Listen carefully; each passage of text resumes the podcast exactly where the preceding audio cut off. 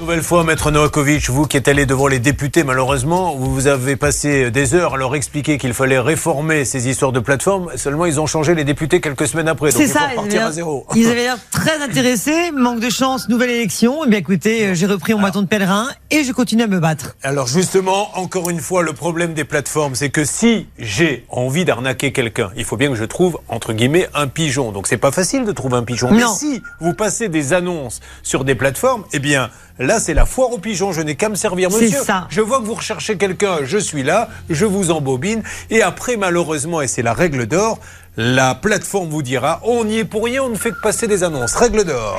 La règle d'or sur RTL. Non, En plus, c'est travaux.com qui est allemand, hein, je crois. Donc après, Ça a été racheté. joints, ça a été racheté. Ouais. Oui, Julien, par rapport aux compétences territoriales et juridictionnelles, c'est un, c'est un problème, mais également, surtout, il n'y a pas de contrat qui vous lie avec la plateforme.